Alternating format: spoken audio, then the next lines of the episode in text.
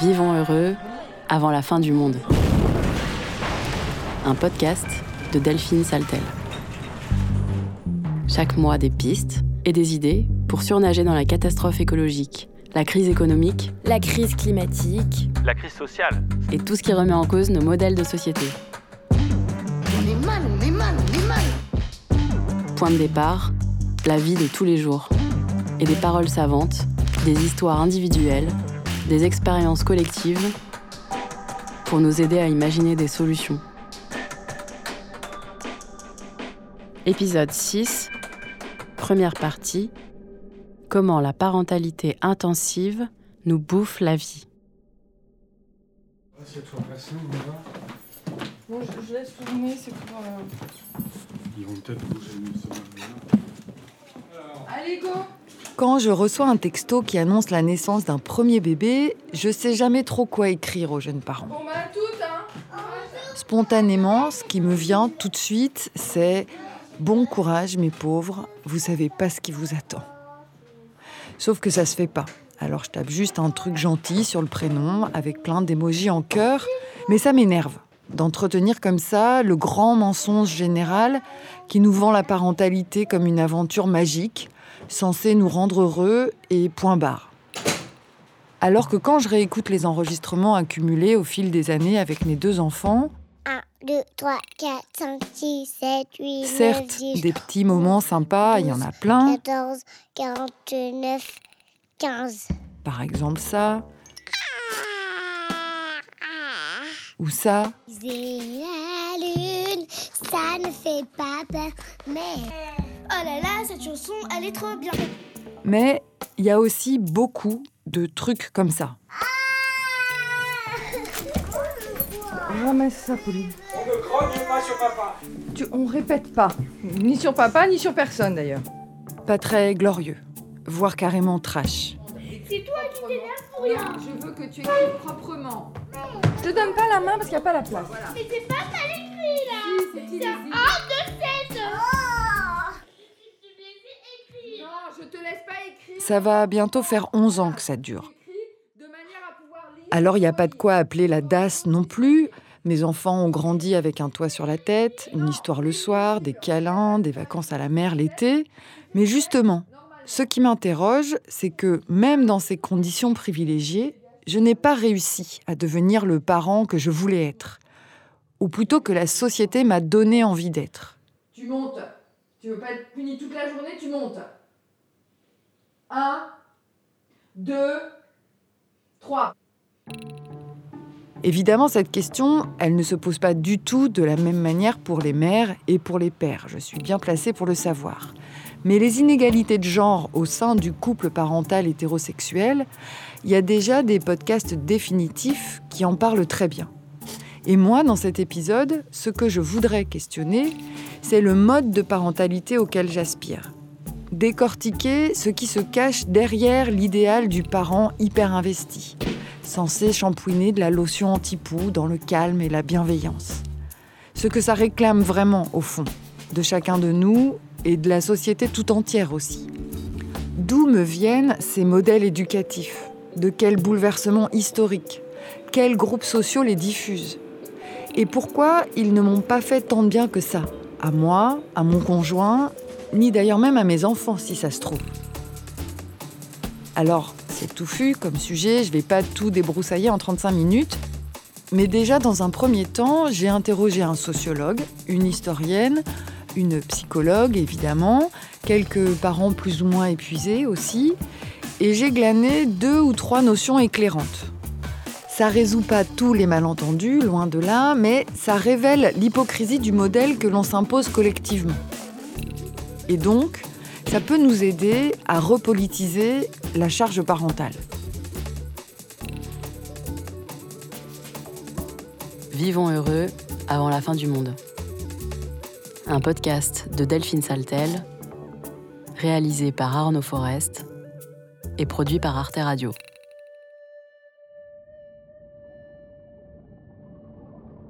La première chose que j'ai cherché à comprendre, c'est la fatigue.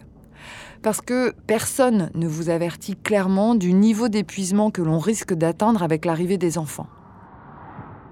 Ou c'est peut-être qu'on ne veut pas l'entendre. Mais en tout cas, c'est un syndrome massif des familles contemporaines occidentales. Ça s'appelle le burn-out parental.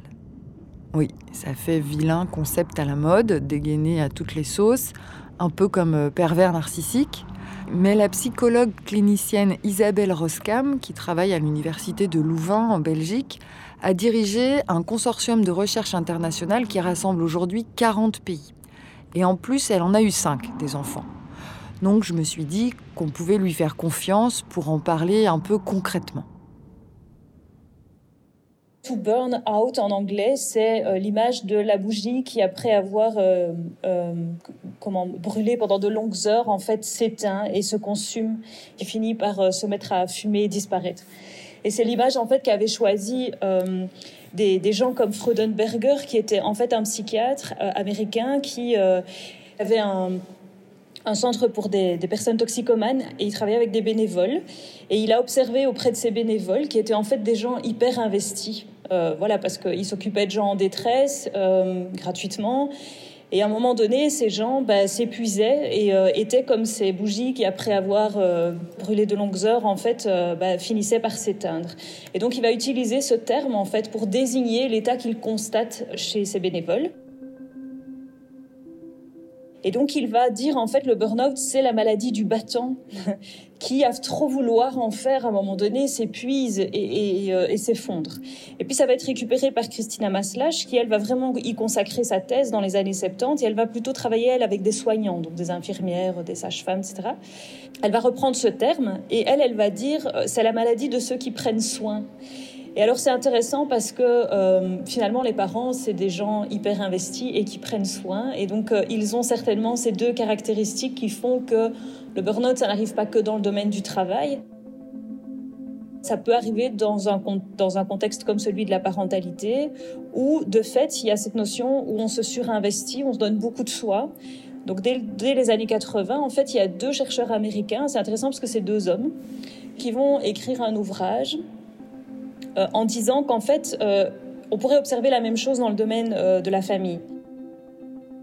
Et à un moment donné, ben, on s'éteint parce qu'on est allé au bout en fait de ses ressources et qu'il y a trop de stress et à un moment donné, pas suffisamment de ressources pour y faire face.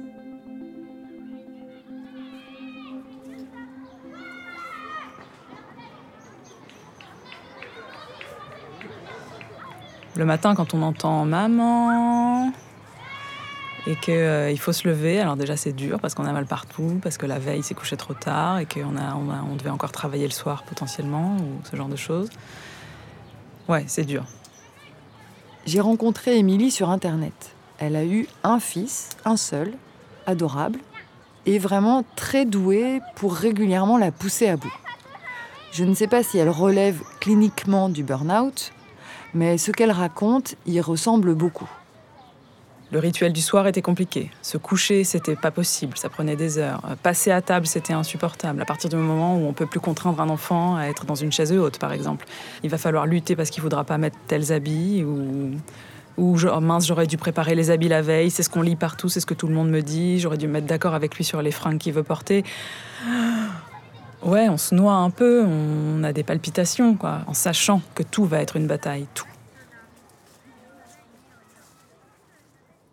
Les symptômes, alors dans le domaine du travail, euh, on va décrire en fait euh, un épuisement qui est à la fois euh, physique et émotionnel. Et ça, c'est un symptôme qu'on va tout à fait retrouver dans le domaine parental. Donc les parents vont aussi dire que voilà, le week-end par exemple ou les vacances, quand ils savent qu'ils vont devoir passer 24 heures sur 24 avec les enfants, les occuper, etc. Il y a une vraie angoisse à se lever le matin, voire une vraie impossibilité et donc l'impression d'avoir zéro énergie en fait pour entreprendre euh, la journée qui s'annonce ou le moment à passer intensément en fait avec les enfants comme c'est le cas dans le domaine du travail. Mais par contre, les gens qui sont en burn-out parental, ils ont l'énergie pour aller travailler et l'inverse est vrai aussi. Donc les gens en burn-out professionnel vont dire que la famille c'est leur havre de paix et les gens qui, qui sont en burn-out parental vont dire qu'ils prennent l'habitude de rester plus longtemps au travail et ils espèrent que les enfants sont couchés quand ils rentrent. Et donc Ici, euh, les gens éprouvent ces symptômes dans un contexte particulier. Donc le burn-out, qu'il soit professionnel ou parental, c'est un trouble qu'on dit qui est contextualisé. Moi, ça m'arrivait d'avoir des, moments terribles de avant même que de savoir que j'allais être confrontée vraisemblablement à une frustration ou à une crise, de repousser le moment et donc d'être dans des espèces de limbes comme ça ou de préparation psychologique à outrance où euh, on peut avoir des moments de grand grand désespoir et de redouter tous les moments du quotidien. Par exemple, de euh, le retrouver après une semaine de vacances euh, chez ses grands-parents, où je redoutais de le retrouver le soir parce que je savais que ça allait être très très difficile. Et que cette, cette crainte de ces moments-là, de, de, la gestion des moments de frustration, parce que ça devient que ça, ça devient que de l'intendance, ça peut gâcher les, ça peut gâcher la parentalité, ça peut gâcher les moments de retrouvailles avec son enfant. C'est ça qu'on nous dit pas. On nous dit pas, vous n'allez pas pouvoir faire autrement. Il y a des jours, vous allez plus en pouvoir, et c'est pas grave, c'est normal. Je suis pas exactement d'accord avec Émilie. On le dit que parfois on n'en peut plus. Mais c'est des confidences qu'on va plutôt se faire entre parents. À une époque même, moi je ne parlais plus que de ça. Dès que je rencontrais un compagnon de galère qui avait des enfants de moins de 7 ans, je lançais un groupe de paroles. À la cantine, en soirée, un peu bourré, pour vider mon sac. Essayer de rire de ce qui m'avait fait chialer le matin même. Mais au bout d'un moment, je me suis demandé si c'était pas un piège aussi. Parce que ça cantonne le sujet à la sphère intime. Or, ce qui nous manque, je trouve, c'est plus des gens qui travaillent sur ces souffrances individuelles, qui les analysent avec les outils de leur discipline, pour qu'elles deviennent une question collective. Par exemple, en termes cliniques, comme Isabelle Roskam avec une grille rigoureuse de symptômes. Alors un deuxième symptôme dans le domaine du travail, c'est ce qu'on appelle la dépersonnalisation ou le cynisme. Par exemple, les infirmières, elles en viennent en fait à prendre les personnes avec qui elles travaillent, donc les patients, mais aussi les collègues, comme des objets. Parce qu'au lieu, par exemple, de parler de Madame Durand, ils vont parler de la, du sein de la chambre 32 quand vous êtes en burn-out, en fait, cette capacité d'empathie et, de vous mettre à la place d'autrui, etc., euh, ça, c'est quelque chose que vous allez perdre. Euh, ce qui, dans des métiers de soins, évidemment, va, poser beaucoup de problèmes. Et dans le domaine parental, en fait, on montre que les parents n'en viennent pas à prendre leurs enfants pour des objets quand même, mais on a ce qu'on appelle la distanciation émotionnelle. Et donc, ce sont des parents qui vont faire le strict minimum. Donc, ils disent qu'ils fonctionnent en pilotage automatique, ils vont donner à manger, vont conduire à l'école, ils vont mettre les enfants au lit. Et donc tout ce qui touche à être connecté aux émotions de l'enfant, être attentif à l'enfant, à ce qu'il vit, à ses difficultés, etc., ça c'est plus possible. Et donc ça donne un peu comme une espèce de parentalité froide, où euh, ben, on fait juste euh, ce qu'il faut, mais euh, il n'y a plus ces moments où on va être connecté en fait émotionnellement à l'enfant. évidemment, ça c'est quelque chose qui dans, qui dans le quotidien va poser des difficultés. On pourrait passer à côté d'un enfant qui est en souffrance, on peut passer à côté d'une maladie, on peut en devenir négligent par exemple. Voilà. Ah bah merci bien, ce temps qu'il fait, ça va Gloria? Non, je pourrais pas te porter, il faut vite qu'on se dépêche. Allez, non, non, non, non, on se laisse pas abattre et puis on va aller chez le docteur. On va parler d'inefficacité et les personnes se rendent compte qu'elles ne font plus bien leur travail et donc ça, ça vient toucher à ça. Dans le domaine de la parentalité, c'est pas tellement qu'on devient inefficace parce que les gens savent toujours comment il faut faire à manger aux enfants et comment il faut les enfin, réagir au quotidien, surtout pour les tâches automatiques. Mais par contre, on va parler d'une perte de plaisir et d'épanouissement. Maman. Maman. Hmm. Tu peux faire ma gueule? Non, Gloria, tu, tu commences pas à demander tout et son contraire. Je, je t'ai dit non. non, c'est fini.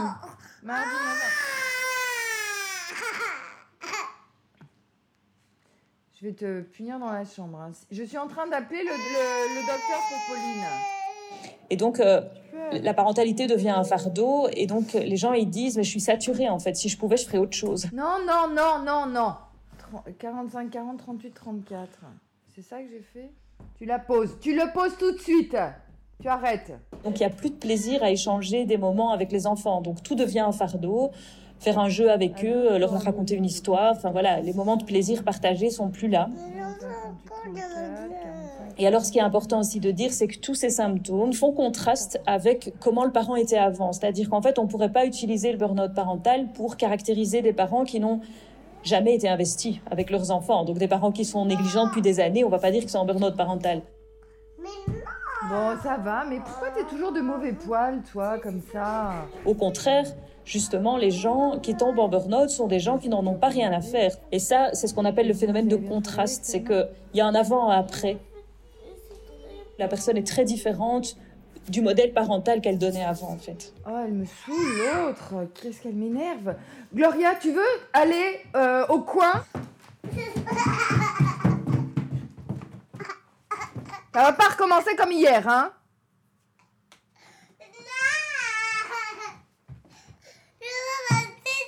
Tu la demandes pas comme ça.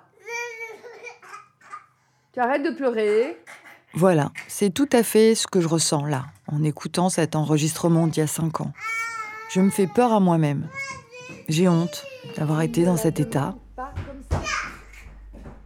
À mille lieues des manuels d'éducation positive, qui étaient pourtant rangés sur mes étagères en plusieurs exemplaires. Comment on demande quelque chose? Sans pleurer.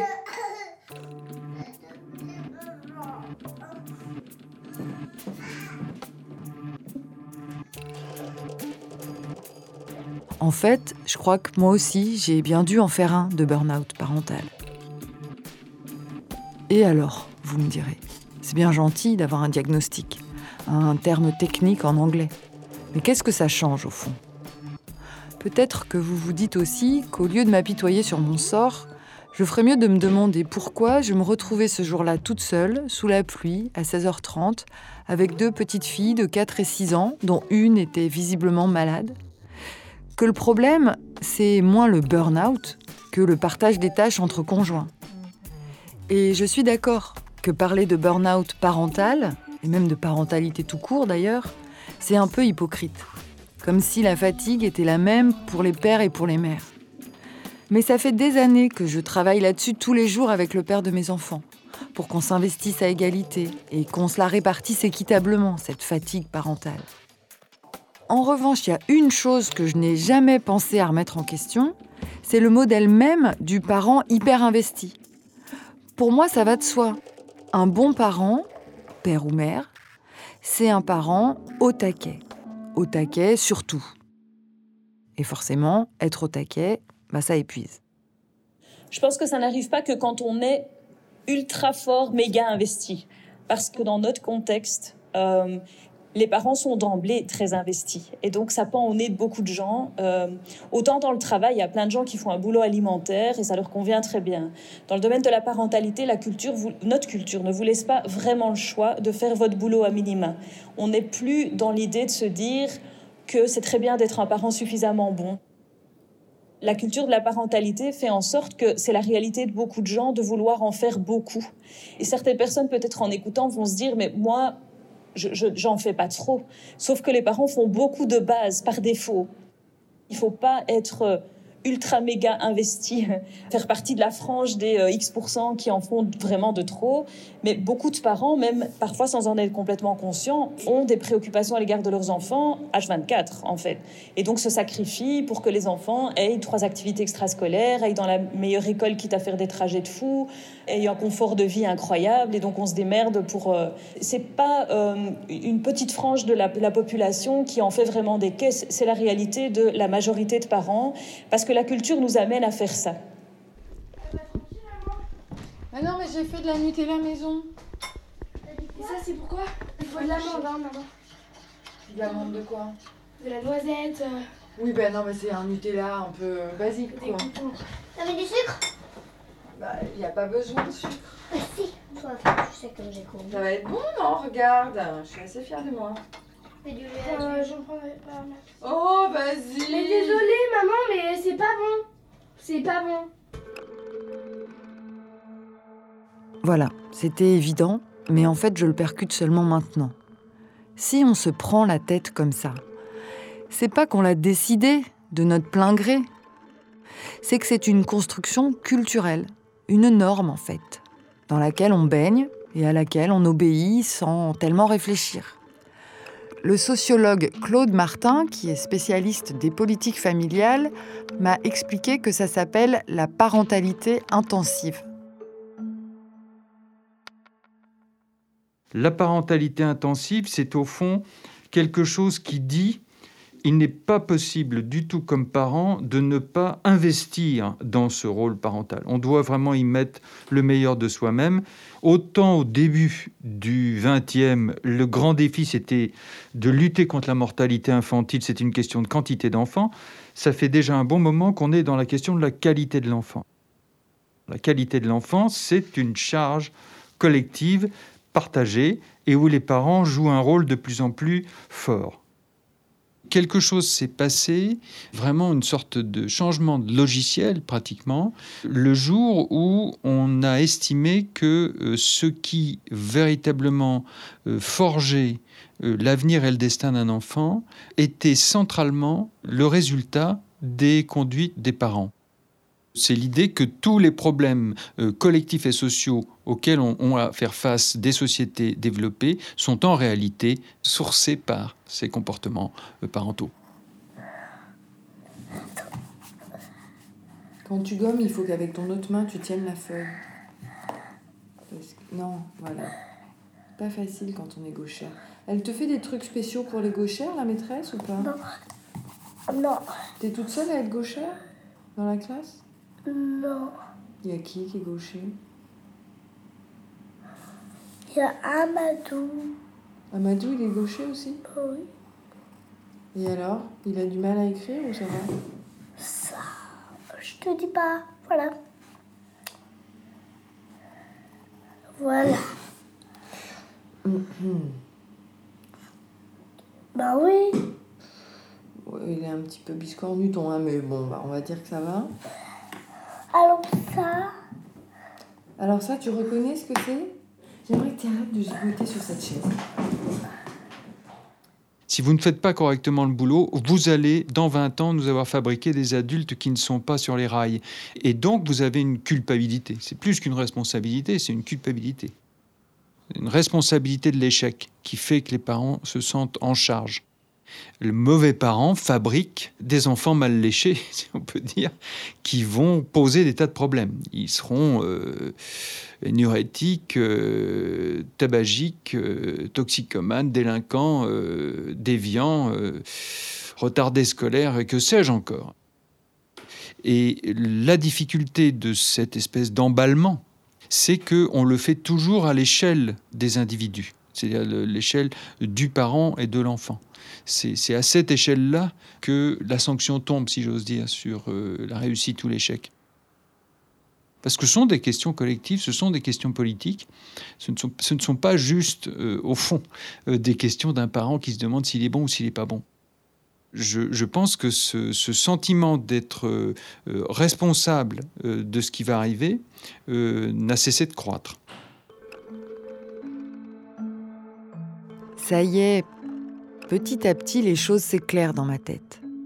Derrière la parentalité intensive qui nous met sur les rotules, il y a cette idée de déterminisme parental. Ça non plus, j'y avais jamais réfléchi. Mais au fond, pourquoi je me mets la pression Sur les perturbateurs endocriniens cachés dans le shampoing qui pique pas les yeux, cette putain d'écharpe de portage qu'on met deux heures à harnacher, les séances chez la psychomotricienne à l'autre bout de la ville, et même les trois histoires à lire avant de dire bonne nuit.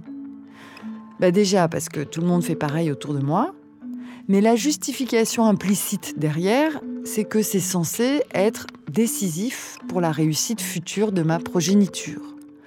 Alors que c'est une idée fausse, enfin en tout cas complètement simpliste.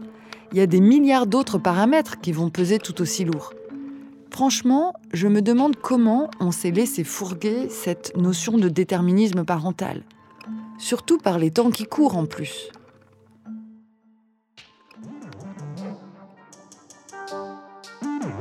Vivons heureux avant la fin du monde. Manuel de survie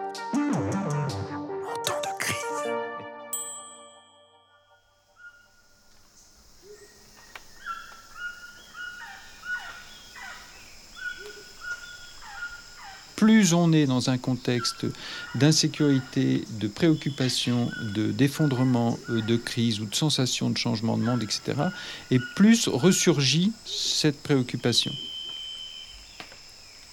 Tant qu'on était justement dans cette génération des Trente Glorieuses, dans un système, on pourrait dire, ascendant, Hein, euh, on parlait évidemment de trois points de croissance stables comme ça année après année, un chômage tout à fait résiduel, et on avait une très grosse chance d'avoir de l'ascension sociale. Et je pense que dans la parentalité intensive d'aujourd'hui, avec la crise euh, qui a commencé maintenant il y a quand même très longtemps, on ne cesse de dire que c'était une crise, mais on est dans une espèce de nouveau cycle perpétuel. On a la responsabilité d'enfants et on n'est vraiment plus du tout dans la condition où on peut garantir qu'ils auront une vie plus douce ou des formes de réussite sociale et économique meilleures que celles de la génération précédente. Alors ça, ça met de l'emphase, ça met de l'attente, ça met de la crainte, qui est une partie de la parentalité intensive. hein. Elle est complètement environnée d'un monde qui est dangereux, hostile. On est d'accord que là, ça ressemble quand même un peu à une arnaque.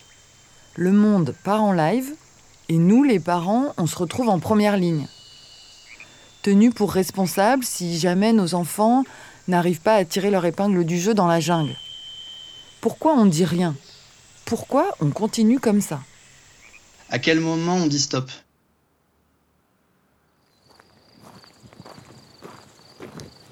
Stop euh, à nos choix en fait, à nos modes de vie, à dire on est allé trop loin. Et c'est pas facile de trouver euh, le moment où on dit que c'est plus juste pour nous. On accepte peut-être des choses que si on y réfléchit un peu posément et qu'on relève la tête du guidon, en fait on se dirait euh, ben non, en fait on n'a pas envie de ça.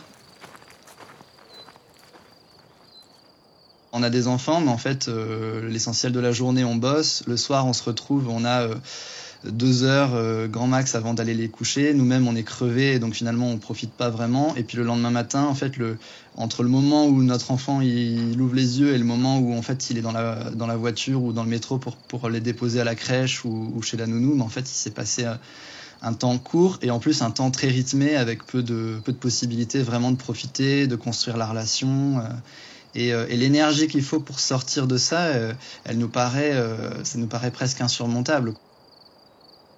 J'ai rencontré Samuel en zonant un soir sur Internet. Je cherchais des forums de parentalité alternative et je suis tombée sur son site. Ce qui passe pas, c'est le fait de se réveiller le samedi matin en se disant, mais en fait, ça fait cinq jours que euh, j'étais dans le tunnel et que j'ai pas vu mes enfants, quoi. Euh, et que même ce week-end, en fait, euh, il va y avoir plein de choses à faire pour la vie de la maison, pour voilà, et que finalement, si je regarde vraiment ce que j'ai comme temps de qualité aujourd'hui, j'en ai pas. Et c'est pas possible, en fait. J'ai pas fait des enfants pour ne pas avoir de, de moments vraiment de qualité avec eux. Ça pouvait être euh, un peu tout le temps euh, la course, euh, mais le week-end en fait c'est plus dur encore parce que c'est typiquement le moment où on a du temps, où on est censé être bah voilà disponible, en forme pour pouvoir vivre des choses chouettes, les avoir même un peu programmées à l'avance par exemple, de se dire bah, qu'est-ce qu'on va faire le week-end prochain? Quand on arrive le, vendredi soir en se disant bah, on n'a rien prévu pour ce week-end parce qu'en fait juste on n'a pas eu le temps de s'organiser. Euh, en plus de ça, en fait, on va pas vraiment pouvoir bouger parce que euh, le petit fait ses dents euh, ou euh, il y a telle euh, contrainte qui fait qu'on qu'on- voilà. Et puis en plus, on sait très bien que si on n'a pas pris le temps de cuisiner, préparer des, des petits pots en avance, préparer des choses, etc. Bah, en fait, on va se retrouver dimanche soir avec déjà un déficit d'organisation pour la semaine, quoi. Donc c'est le dimanche soir, c'est un peu le moment de vérité, quoi. quand on est jeune parent, on a aussi plein de gens de notre entourage qui nous disent Ah, mais vous allez voir, ça passe hyper vite, euh, vous n'allez pas voir le temps passer. Et donc, ça rajoute presque un peu une pression supplémentaire de se dire Mais non, mais c'est pas ça en fait que je veux vivre. Moi, j'ai pas envie d'avoir l'impression d'avoir pris 10 ans de plus, que mes enfants ils aient 10 ans. Et que, et que finalement j'étais pas là, quoi, que j'étais à côté, que je suis passé à côté de ce moment euh, tellement important euh, pour eux et puis aussi pour moi, voilà, dans mon choix d'être d'être parent.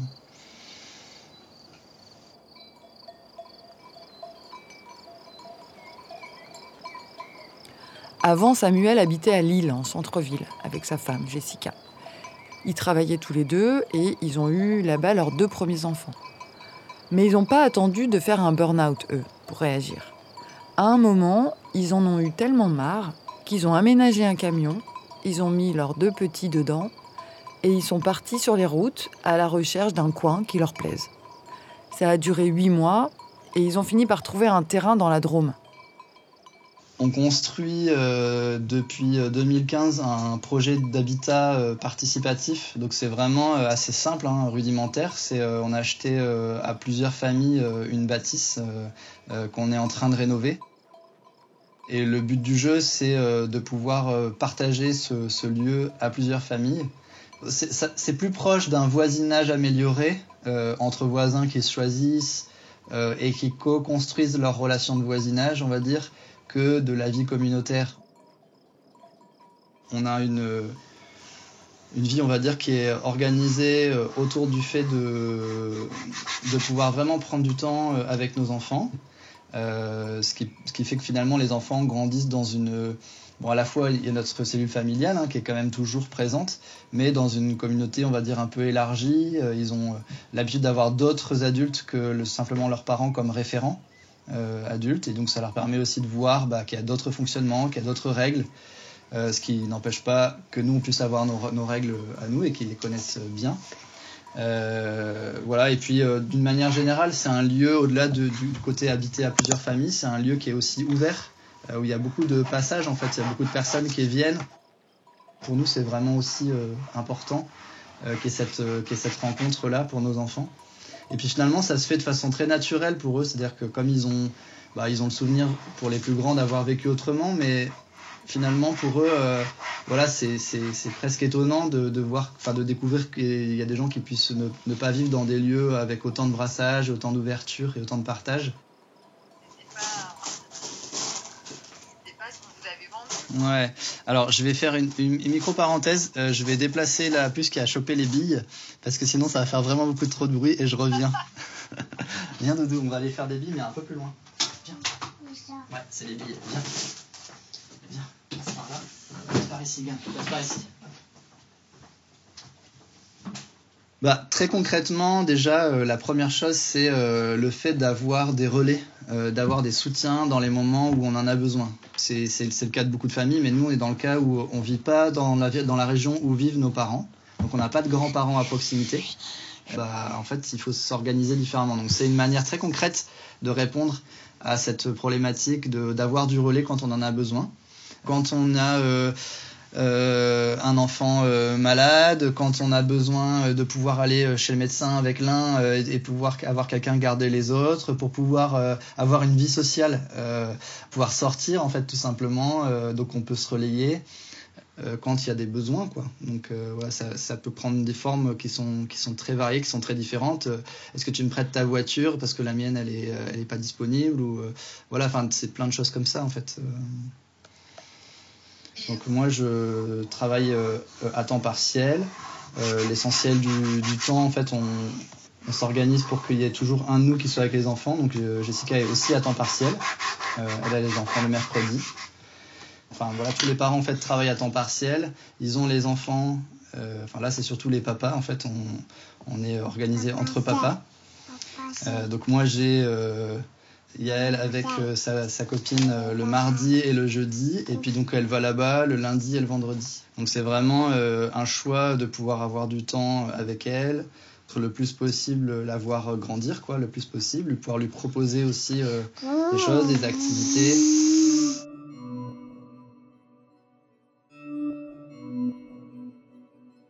Pour les enfants, ce que ça, change, c'est euh, le fait d'être confronté, euh, enfin d'être confronté, d'être baigné finalement quotidiennement dans, euh, des, nouvelles, enfin voilà, de la construction de nouvelles relations, dans des, échanges, dans l'ouverture, dans des nouveaux centres d'intérêt, des personnes qui vont amener des choses différentes. Donc par exemple, je sais pas, mon fils Eloane qui se passionne pour les jeux vidéo, bah du coup il trouve ça super euh, alors qu'il a euh, ses parents qui sont pas plus que ça euh, branchés jeux vidéo, qui est un adulte dans, dans notre petit éco-habitat, qui lui a voilà un, gros passé de, de, de, passionné de jeux vidéo et avec qui il va pouvoir partager cette passion-là. il y a un autre avec qui par exemple il va à la pêche, alors que moi je suis pas pêcheur et, et mon épouse non plus. Le jour où Samuel m'a raconté tout ça au téléphone, c'était les vacances scolaires. Et j'ai pensé à mes filles qui étaient au centre aéré depuis 8h30 le matin. Elles devaient être en train de jouer à chat perché dans une cour en bitume. Et je vous dis pas comme j'étais déprimée. Qu'est-ce que je foutais à Issy-les-Moulineaux, dans un bureau éclairé au néon, alors que je pourrais être dans la Drôme, marcher dans la forêt, pieds nus, pendant que Samuel me garderait les filles, si ça se trouve pour moi, c'est très fort le fait de me dire le matin, en fait, mes enfants qui partent euh, parce qu'il fait beau et que, en fait, ils, voilà, ils, sont en liberté et puis je les revois pas avant midi et ils reviennent parce qu'en fait, ils ont faim. Euh, et voilà, ça, c'est. Enfin, j'imagine ça fait partie un peu de l'image d'Épinal, mais de réussir à construire ça et de, vivre ça, en fait, c'est juste fabuleux, quoi. Enfin, moi, ça correspond vraiment à ce que j'avais envie de construire et qui est tellement loin de ce geste de les retenir quand quand on ouvre la porte, euh, quand on vivait en ville et qu'il faut faire attention aux voitures. C'est un, un, contraste qui est saisissant et c'est une image du coup qui est, qui est porteuse. Quoi. Là, cette dernière image, ça m'a achevé. J'ai envoyé un texto pour décommander la babysitter et j'ai tout laissé en plan pour aller chercher les filles moi-même au centre aéré à 17h, quitte à bâcler un peu la fin de cet épisode. Bah oui, tu te souviens Alors, non, il n'y a personne. Qui c'est qui peut me prêter Alors, tenez-moi ça. Tiens-moi les parapluies, s'il te plaît. J'avais envie de passer du temps avec elle, discuter, tout ça. On peut goûter après. Parce qu'un autre paradoxe de la parentalité intensive, je trouve, c'est l'impression de passer énormément de temps à gérer les enfants et à la fois de jamais être vraiment avec eux. Parfois même de leur passer complètement à côté. 4 heures, ouais. Vous voulez goûter? Ouais. Voilà, attendez. Euh, les parapluies. J'ai retrouvé des vieux enregistrements quand vous étiez petite. Et je m'aperçois que euh, bah, je faisais pas toujours les choses très bien. J'avais.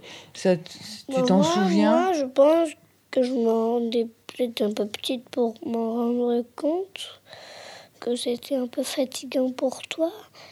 Et moi, je me souviens que pendant les crises, tu sais, quand j'avais peur que tu réveilles tous les voisins la nuit et tout, moi, j'étais, ça me mettait en panique. Et, en fait, je te demandais de t'arrêter et c'était encore pire. Mais ça, je m'en veux un peu de ne pas avoir compris ça, parce que du coup, ça menait à la surenchère. Et, et moi, je te vois galérer et ça me. Au bout d'un moment, je. Je vois que tu es énervé. Et que tu vois qu'on n'a pas peur de toi. Et tu te dis que je devrais faire quoi Être peut-être un peu plus sévère. Non, bah, c'est pas si compliqué en fait. Est-ce que je peux te demander euh, une bonne maman pour toi, c'est quoi? Un bon parent? Il doit pas être violent. Ouais. Il doit pas laisser faire l'enfant tout ce qu'il veut. Qui cherche à régler les problèmes aussi de son enfant. Et tu penses que c'est facile? Non, c'est pas facile de supporter tout ça. Mais comme euh, des fois les parents, ils se plaignent de leurs enfants alors que c'est eux qui ont décidé de les fabriquer. Je me suis toujours posé cette question. Parce que tu as l'impression. Parce qu'ils nous punissent, ils nous mettent au coin, on n'a rien. On a fait peut-être des choses, mais c'est eux qui ont décidé de nous faire. Hein. On n'a rien, on aurait peut-être préféré être un ovule ou un spermatozoïde. Hein. J'aimerais savoir aussi.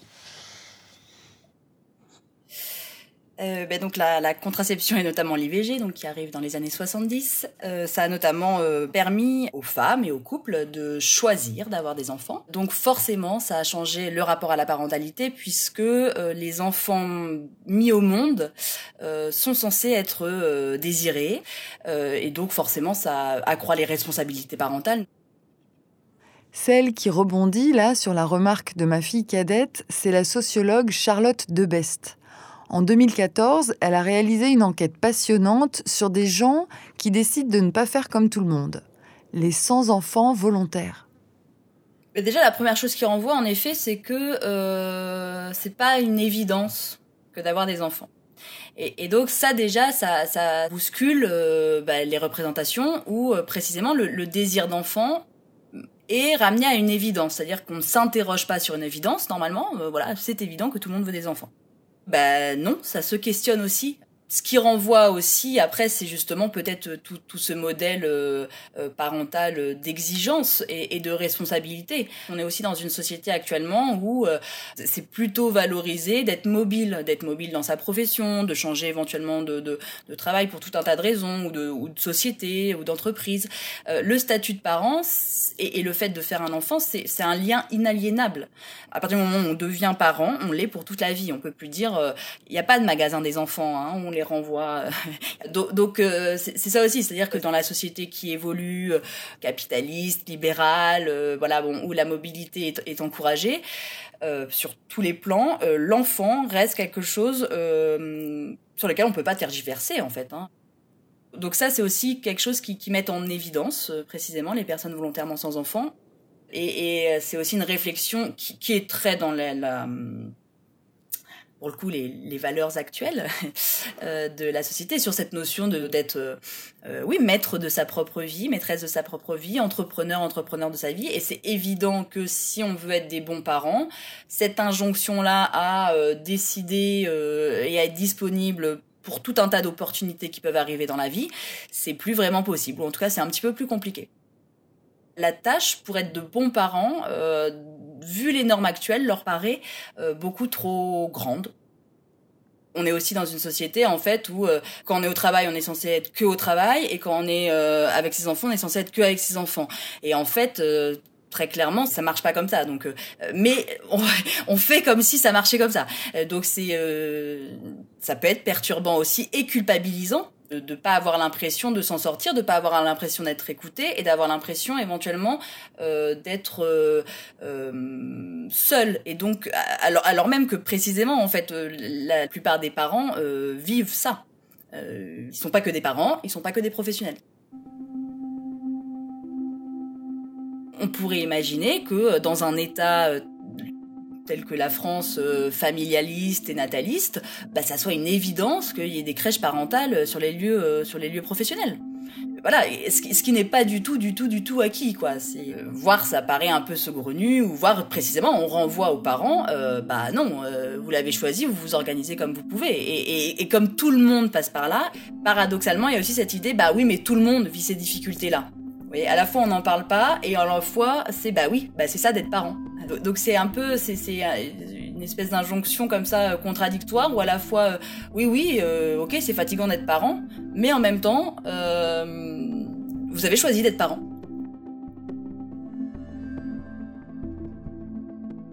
Voilà, je vous avais prévenu que ça résoudrait pas tous les malentendus.